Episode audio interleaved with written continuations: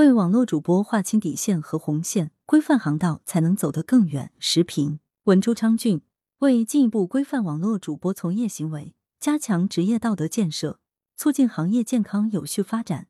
日前，国家广播电视总局文化和旅游部共同联合发布《网络主播行为规范》规范，共包括十八条，同时还明确提出，网络主播在提供网络表演及视听节目服务过程中，不得出现三十一种行为。近年来，网络直播大量涌现，在丰富精神文化生活、促进经济社会发展等方面发挥了重要作用。但也不可否认，由于网络主播队伍素质良莠不齐，以及行业规范不足，一些问题也比较突出。为此，相关部门已先后出台了一系列促进直播行业健康发展的规定。这一次由多部门联合发布《网络主播行为规范》，则专门是为网络主播从业行为划定底线和红线。从内容看，这些底线和红线主要分为价值观、法律以及未成年人保护等多个方面。比如，价值观方面，主要是指要自觉摒弃低俗、庸俗、媚俗表演、服饰、妆容、语言、行为、肢体动作及画面展示等，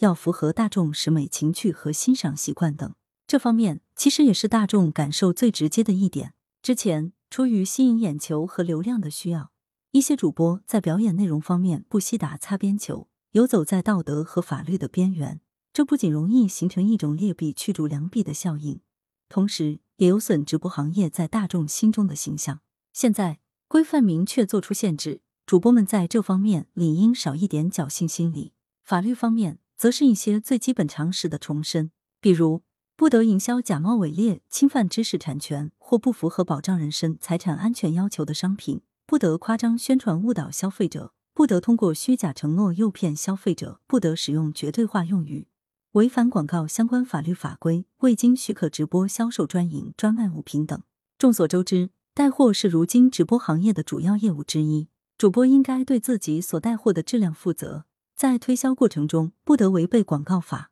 不得误导消费者。这和线下销售的要求其实是一样的。从现实来看。这几年，因为商品质量问题而翻车的直播带货不少，甚至连一些头部主播都未能幸免。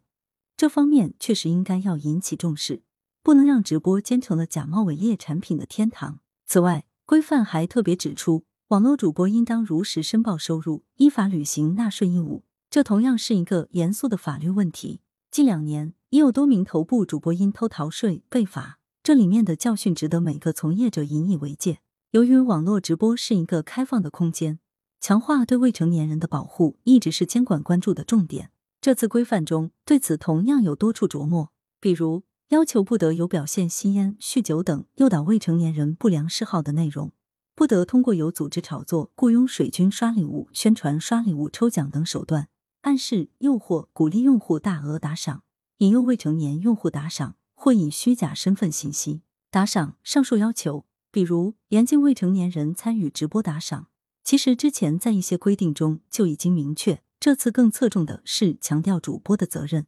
事实上，主播作为网络直播生态中与观众直接打交道的一环，也可以说是最容易影响观众行为的人，其在履行保护未成年人的责任上，确实应该做到守土有责。这次发布的网络主播行为规范。在一定程度上，也可以被理解为是相关部门首次给网络主播量身定做了一套职业标准。根据二零二零年人社部等部门发布的《互联网营销师新职业信息》，互联网营销师职业下增设了直播销售员工种，也即意味着带货主播已经成为正式工种。因此，对照这次规范所提出的要求，每一名主播都应该对自身的职业标准有更清晰的认识。俗话说：“无规矩不成方圆。”规则标准越明确，其实越利于直播行业和主播个人的职业发展。君不见，直播行业快速火爆的这几年，头部主播已是城头变换大王旗，你方唱罢我登场，确实令人深思。